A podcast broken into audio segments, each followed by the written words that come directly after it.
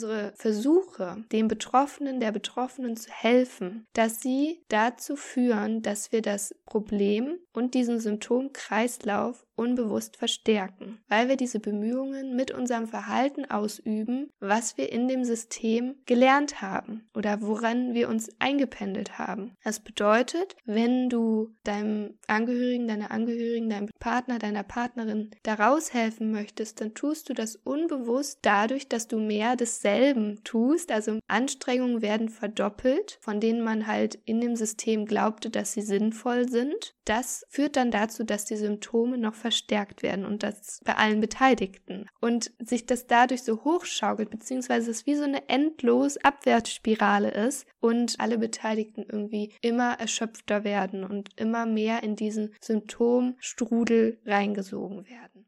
Liebling, wir sind abhängig, der Podcast rund um das Thema Abhängigkeit in der Beziehung.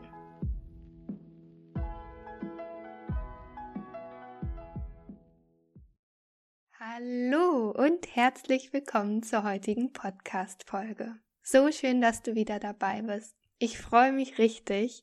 Ähm, ich habe es bei Instagram schon angesprochen. Es sind einige neue Podcast-Zuhörer, Zuhörerinnen dazugekommen. Das freut mich ungemein. Und an dieser Stelle möchte ich alle neuen Zuhörer und Zuhörerinnen herzlich willkommen heißen. Und natürlich auch, wenn du hier schon lange zuhörst, auch wunderbar, dass du immer noch dabei bist und du nach wie vor so viel aus dem Podcast für dich mitnehmen kannst. Wertvolle Impulse, Möglichkeiten, Übungen und praktische Tipps und Tricks und generell einfach ein Verständnis für die Themen Co-Abhängigkeit und Sucht und eine liebevolle Haltung dir selbst gegenüber. Ja, heute wird's ähm, sehr fachlich beziehungsweise möchte ich euch ein äh, Modell vorstellen und zwar das systemische Modell. Und wenn du mir auf Instagram folgst, dann hast du vielleicht schon den Post entdeckt, den ich am Freitag rausgebracht habe zum Wenn-Dann-Kreislauf oder zum Wenn-Dann-Denken. Und zwar das Wenn-Dann-Denken ist laut Ann Wilson Chief, ich habe sie hier schon öfter erwähnt, ähm, sie hat einige wertvolle Bücher zu der Thematik rausgebracht.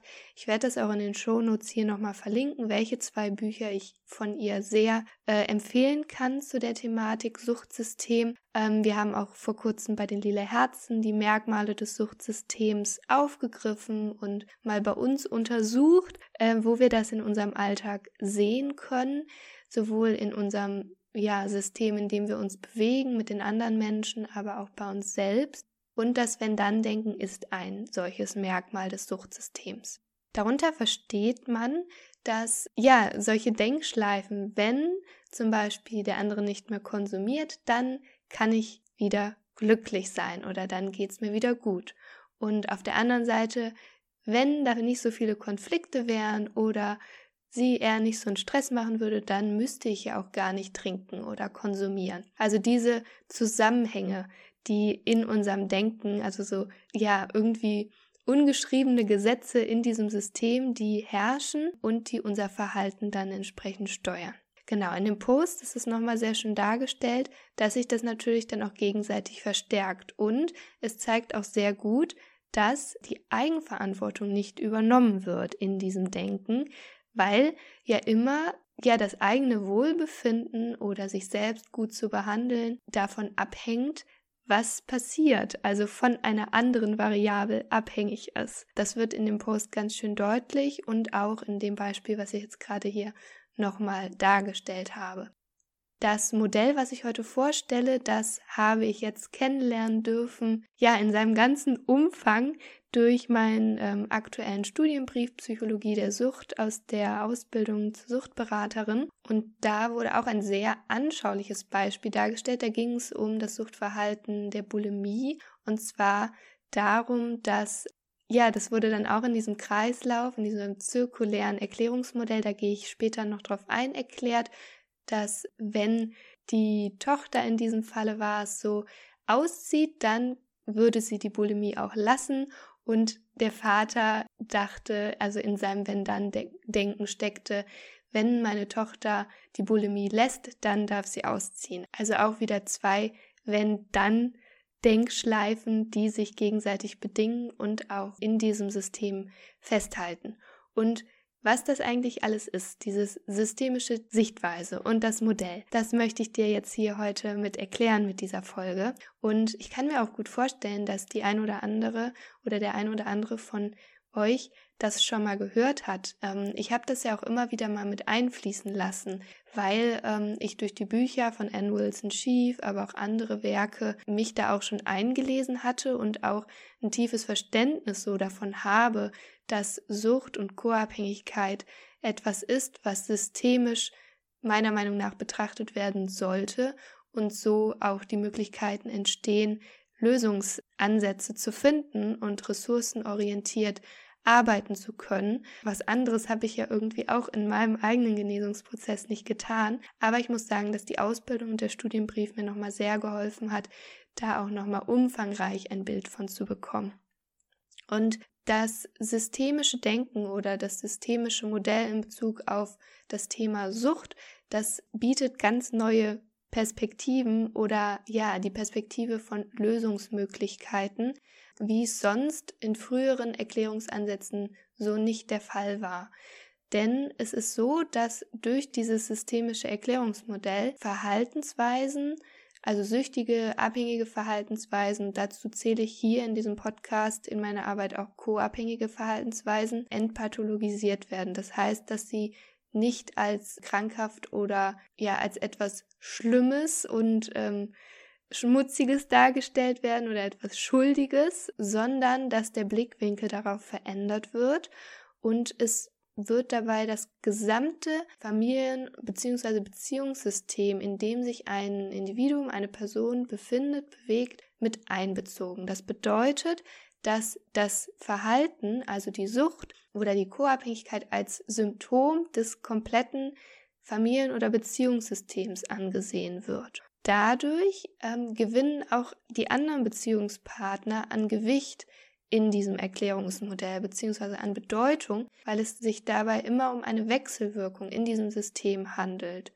Und in der systemischen Beratung oder auch Therapie, generell in der Arbeit mit dem systemischen Modell, wird dann der Suchterkrankte oder die Person, die halt dieses Symptom zeigt, also die Sucht ist in diesem Modell ein Symptom des Systems und diese Person wird dann als Indexpatient bezeichnet. Das ja suggeriert, dass ähm, die Person nicht alleiniger Patient oder krankhaft ist, sondern dass diese Person zwar das Symptom trägt, aber das komplette System da mit drinne und dran hängt. Und dieses Modell macht es möglich, Sucht als Fähigkeit zu sehen, das Gleichgewicht in diesem System aufrechterhalten zu wollen, beziehungsweise das ist eine, man sagt auch, beziehungsgestaltende Fähigkeit, denn in dem System stehen ja alle in irgendeiner Art und Weise miteinander in Beziehung zueinander, ob sie wollen oder nicht. Wenn wir uns in Systemen bewegen, Familiensystemen, anderen Systemen mit Bezugspersonen, dann herrschen zwischen uns, zwischen den einzelnen Personen Beziehungen. Und die Sucht, aber auch die Co-Abhängigkeit als Symptom in diesem System sorgen dafür oder dienen der Beziehungsgestaltung, also sind beziehungsgestaltende Fähigkeiten. Und wenn du dir das jetzt so anhörst oder wenn ich das so sage, dann zeigt das ja eine ganz andere Perspektive auf Sucht oder Co-Abhängigkeit. Also nicht dieses, oh, das ist total scheiße und das ist total unnütz und wir müssen das jetzt weghaben, weil es macht alles überhaupt keinen Sinn und das ist so, ja, das ist so wie so die Zecke irgendwie, wenn das weg ist, dann haben wir das Problem nicht mehr, sondern es zeigt sehr schön oder gibt nochmal so einen wertschätzenden Blick, finde ich, auf die Symptomatik. Ja, egal was es ist. Also das können auch andere, ähm, also der systemische Erklärungsansatz oder Deutungsansatz, der wird ja auch für andere Dinge genutzt, wie zum Beispiel andere psychische Erkrankungen. Ja, die Sucht ist ja nur eine Art von psychischer Erkrankung in einem System. Genau. So, jetzt einmal kurz durchatmen. Und ähm, Das Problem dabei ist, also es sind ja alle beteiligt an dieser Symptomatik oder es ist, spielt ja, es gibt ja ein Wechselspiel in diesem System. Und das Problem dabei ist, dass je länger ein Symptom auftritt, also in diesem Falle beispielsweise die Sucht, desto eingefahrener und stabiler sind dann auch die Handlungen aller anderen Beteiligten im System. Das bedeutet, dass sich das unbewusst so einschleift, wie so unsichtbare Pfade, die immer breiter werden, weil die Personen halt immer diese gleichen Verhaltensweisen an den Tag legen und dadurch ähm, verfestigt sich das Ganze dann. So kannst du dir das vorstellen. Und dadurch hat einmal der Indexpatient natürlich sein Symptomverhalten eingependelt, weil es zur Beziehungsgestaltung nützt. Und auch alle anderen Beteiligten haben sich eingependelt auf ihr Verhalten. Und wichtig dabei ist zu sagen, dass dieses stabilisierende Verhalten unbewusst stattfindet. Ja, also das ganze System hat sich so nach ähm, ungeschriebenen, unsichtbaren Gesetzen Orientierungsfaden eingependelt und wirkt dadurch unbewusst stabilisierend auf die jeweiligen Symptome, auf das jeweilige Symptom und Verhaltensweisen in dem System. Also die bedingen sich gegenseitig. Und das Wenn-Dann-Denken, das kann so ein ungeschriebenes Gesetz halt sein in diesem System. Ähm, auch noch die anderen Merkmale, die Anne Wilson Chief in ihrem Buch ja beschreibt. Wie gesagt, ich habe die Bücher hier in den Show Notes verlinkt und sie beschreibt halt, dass das Merkmale des Suchtsystems sind. Aber das kann man auch so verstehen, dass es wie so ja ungeschriebene Gesetze, Regeln sind, nach denen dieses Suchtsystem funktioniert. Also Systeme, in denen Nährboden für Abhängigkeiten geschaffen werden, also für Sucht und Co-Abhängigkeit. Ich kann die Bücher wirklich von Herzen nur empfehlen. Ähm, ich habe jetzt das eine Buch auch nochmal angefangen zu lesen, Co-Abhängigkeit, die Sucht hinter der Sucht, weil es einfach sehr, sehr bereichernd ist. Und so viel, wie ich gelesen habe die letzten Jahre, kann ich mir das auch gar nicht alles im Detail merken und deswegen hatte ich letztens nochmal das Bedürfnis, da reinzuschauen. Also sehr, sehr wertvoll, genau. So, jetzt machen wir weiter. Und zwar, ich hatte ja gerade gesagt, dass alle Beteiligten unbewusst stabilisierend auf das Symptomverhalten wirken. Also das Symptomverhalten, was der Indexpatient zeigt. Das gilt auch, wenn auf bewusster Ebene allen Beteiligten super, super, super viel daran liegt, dass es Veränderungen gibt und dass der Indexpatient genesen kann von seiner Sucht. Also wenn alle sich von Herzen wünschen und auch darunter leiden, dass diese Sucht gezeigt wird und davon sprechen, dass sie alles dafür tun würden, dass diese Sucht ja besiegt wird oder ähm, wegfällt, also dass die suchtbetroffene Person davon genesen kann, und ich bin mir sicher, dass wenn du diesen Podcast hörst und Sucht in der Beziehung für dich eine Rolle spielt, dann ist es dein sehnlichster Wunsch, dass dein Partner, deine Partnerin, dein Angehörige, Angehörige davon genesen kann. Und das möchte ich an der Stelle unbedingt oder dass du das auch anerkennst, dass das dein größter Wunsch ist und dass dein Herz daran hängt. Und es war ja bei mir auch nicht anders. Das Trügerische dabei ist halt, weil ja unbewusst dieses System am Laufen gehalten wird, weil wir uns gar nicht darüber bewusst sind, dass dieses System vielleicht auch existiert und was für Dynamiken darin wirken, dass unsere Versuche, dem Betroffenen, der Betroffenen zu helfen, also sein Leid, also ihn oder sie aus ihrem Leid da rauszuholen und aus der Sucht herauszuhelfen, dass sie dazu führen, dass wir das Problem und diesen Symptomkreislauf unbewusst verstärken weil wir diese Bemühungen mit unserem Verhalten ausüben, was wir in dem System gelernt haben oder woran wir uns eingependelt haben.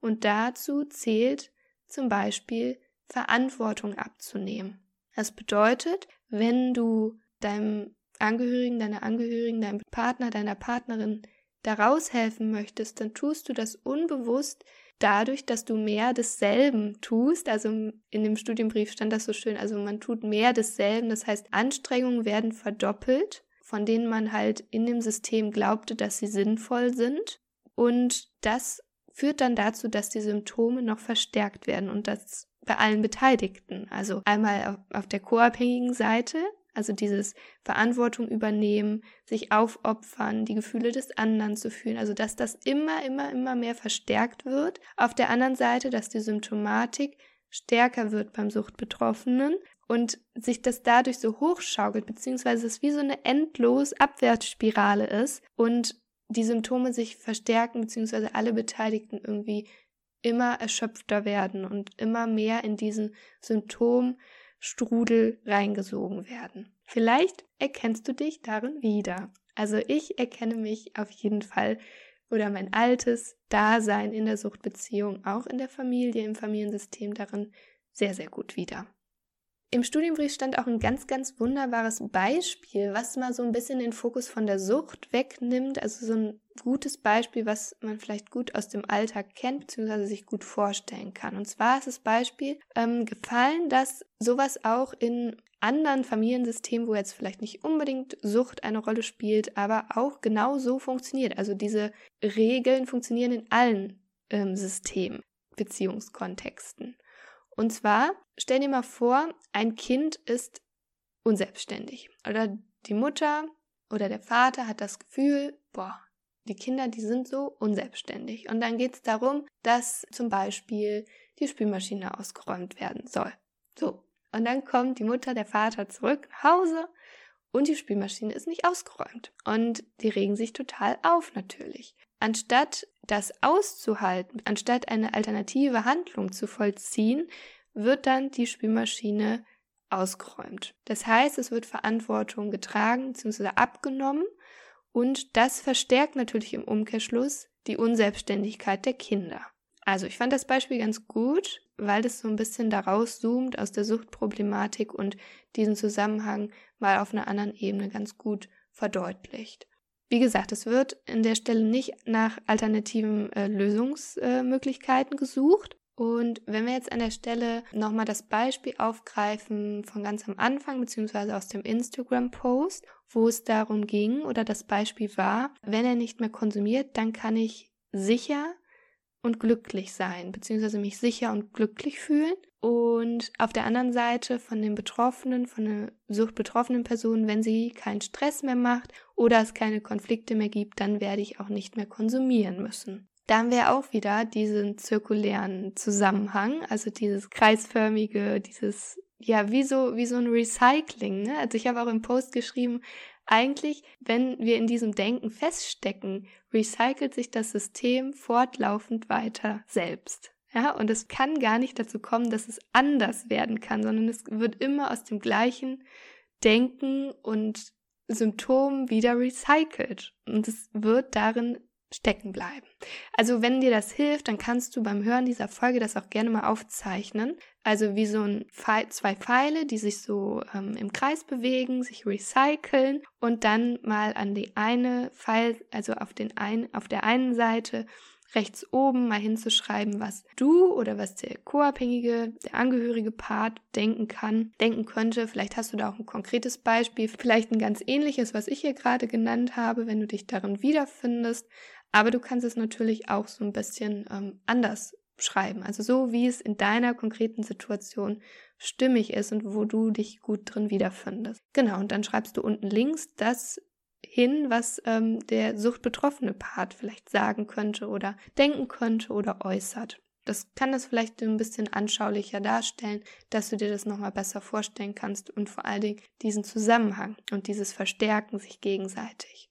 Und wenn du den Podcast hier schon länger hörst, dann, oder vielleicht hast du es auch woanders schon mal gehört, dann kommt dir der Satz, verändert sich ein Teil des Systems, verändert sich automatisch das ganze System bestimmt sehr bekannt vor. Wenn du dir dieses Modell, also diesen Kreislauf jetzt nochmal anschaust, siehst du ja, dass wenn beide Parteien in ihrem alten Denken drin stecken bleiben und ja, dieses Wenn-Dann-Denken weiterleben, dass sich das System in dieser Form weiter halten wird. Das heißt, es wird nicht zu einer Veränderung kommen. Und es zeigt auch sehr deutlich, dass aber jede Person in diesem System die Möglichkeit hat, aus dem System auszusteigen, indem er oder sie selbst eine Veränderung beginnt, eigenständig eine Veränderung beginnt und diese Dynamik des Systems nicht länger bedient. Und das ist natürlich gleichermaßen auch unfassbar herausfordernd, weil wir uns so, so lange in diesem System bewegt haben, mit den ungeschriebenen Gesetzen, mit den Merkmalen, mit diesem Regelwerk, was da irgendwie funktioniert hat, mit diesen eingelaufenen, eingefahrenen Faden. Und wenn wir dann anders handeln, Verantwortung abgeben und zum Beispiel etwas tun,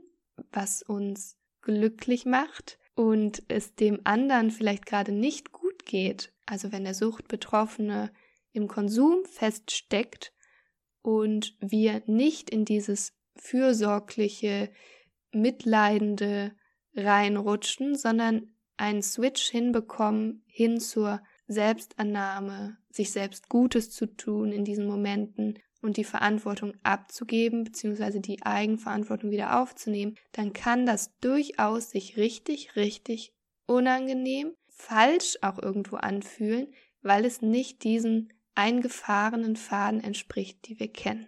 Und gleichzeitig ist es aber so essentiell wichtig, aus diesen eingefahrenen Mustern und Verhaltensweisen des Suchtsystems auszusteigen und sich anders zu verhalten, damit sich das System wandeln kann. Und ich möchte an der Stelle einmal sagen, dass ich kann mir gut vorstellen, wenn du den Podcast hörst, dass es dir vor allen Dingen am Herzen liegt, dass es deinem Partner, deiner Partnerin besser geht, dass es deinem Angehörigen, deiner Angehörigen besser geht und die Sucht wegfällt. Aber bitte denke daran oder berücksichtige, dass die Co-Abhängigkeit auch Teil dieses Systems ist und es immer auch mit Blick darauf zu verstehen ist, dass wenn du aus dem System heraustrittst, es dir besser gehen wird.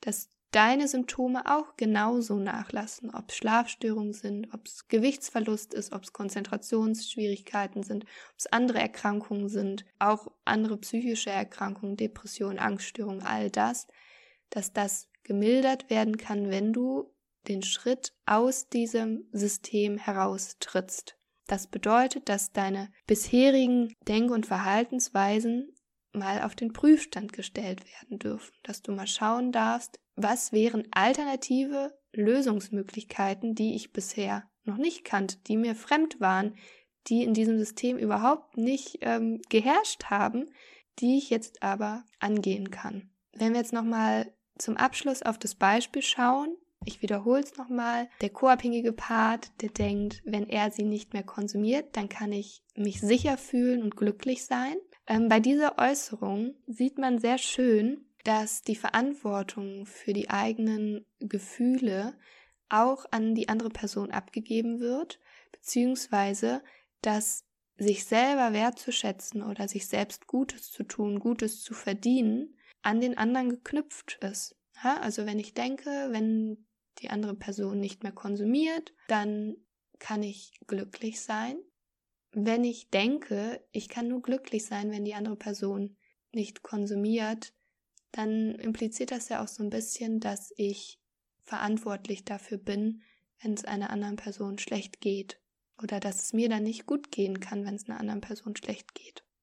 Die Lösungs- oder der neue Lösungsversuch oder die alternative Strategie an dieser Stelle ist, wertschätzend, wohlwollend und liebevoll mit sich selbst zu sein auch wenn es anderen Menschen schlecht geht, und zu sehen, dass das die Verantwortung der anderen Person ist, die Verantwortung für die Gefühle bei der anderen Person zu lassen. Und gleichzeitig selbst die Verantwortung für die eigenen Gefühle und Empfindungen zu übernehmen. Und wenn wir dann auf den süchtigen Part mal schauen, der die Äußerung in dem Beispiel hatte, wenn er oder sie keinen Stress mehr macht oder es keine Konflikte mehr gibt, dann muss ich ja nicht konsumieren. Das Beispiel zeigt auch sehr schön, dass es in der Lösung darum geht, einen verantwortungsvollen Umgang mit den eigenen Gefühlen zu lernen und zu gewinnen. Unabhängig davon, ob andere Menschen einem versuchen, die Gefühle abzunehmen oder irgendwas abzupuffern oder einen in Watte zu packen, sondern dass es immer die Eigenverantwortung ist, einen gesunden Umgang mit den eigenen Gefühlen zu lernen. Und das zeigt auch nochmal sehr, sehr deutlich, dass das Problem der Sucht, der Abhängigkeit und des kompletten Systems nicht damit gelöst ist, wenn das Suchtmittel einfach weggelassen wird und wegfällt, denn dieser verantwortungsvolle Umgang mit den eigenen Gefühlen, den zu lernen, das ist ein großer Prozess. Und das kann jede Person nur für sich selber lernen. Und das wird nicht gelernt durch den Entzug von einer Substanz sondern das erfordert sehr, sehr viel Geduld mit sich selbst und auch eine liebevolle Haltung sich selbst gegenüber, so wie es auch für uns gilt in der Co-Abhängigkeit. Genau. So, das war eine ganz schön proppenvolle Folge und ich hoffe sehr, dass ich es verständlich für dich runterbrechen konnte, gut und ausführlich auch erklärt habe und hoffe, dass ich dir hiermit einen schönen Einblick geben konnte oder auch mal eine andere Perspektive auf die Sucht beziehungsweise auch auf die Co-Abhängigkeit und so einen Einblick in das systemische Erklärungsmodell. Ich finde es persönlich sehr, sehr wertvoll. Es hat mir auf meinem eigenen Genesungsweg ungemein geholfen und hilft mir auch in der Arbeit mit meinen Klienten, mit den Lila Herzen. Es ist eine Riesenbereicherung und auch für die Lila Herzen, also für die Teilnehmerinnen, sind da einige Lichtlein aufgegangen, was mich natürlich von Herzen freut. Und an dieser Stelle möchte ich einmal ganz, ganz liebe Grüße an alle lila Herzen rausschicken, denn wir werden am kommenden Montag, am 13.02. zum allerersten Mal unser Lila Hafentreffen haben. Ich freue mich da riesig drauf. Der Lila Hafen ist ähm, ein neues Gruppenformat, was jetzt nach der Beendigung der ersten Gruppe stattfindet oder startet. Und zwar werden wir uns da einmal im Monat sehen, auch wieder für 90 Minuten abends.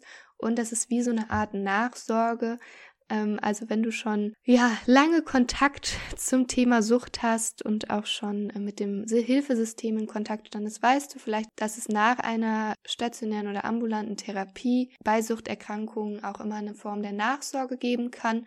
Und ähm, davon habe ich mich inspirieren lassen. Also der Lila Hafen ist so eine Art Nachsorge für uns Co-Abhängigkeitsbetroffene und da geht es darum, dass wir einmal im Monat, dass sich alle lila Herzen da wieder einfinden können, je nach Bedarf und wir einfach ja in diesen liebevollen Rahmen und Raum andocken können und da Themen miteinander bewegen können, die ja, vielleicht aktuell waren, die uns beschäftigt haben den Monat über. Und ich freue mich sehr darauf, das mit euch jetzt ausprobieren zu dürfen, dieses neue Format und ähm, vor allen Dingen auch, dass dann ja die Teilnehmerinnen aus den Erfahrungen jeder Einzelnen auch profitieren können, dass wir uns austauschen können.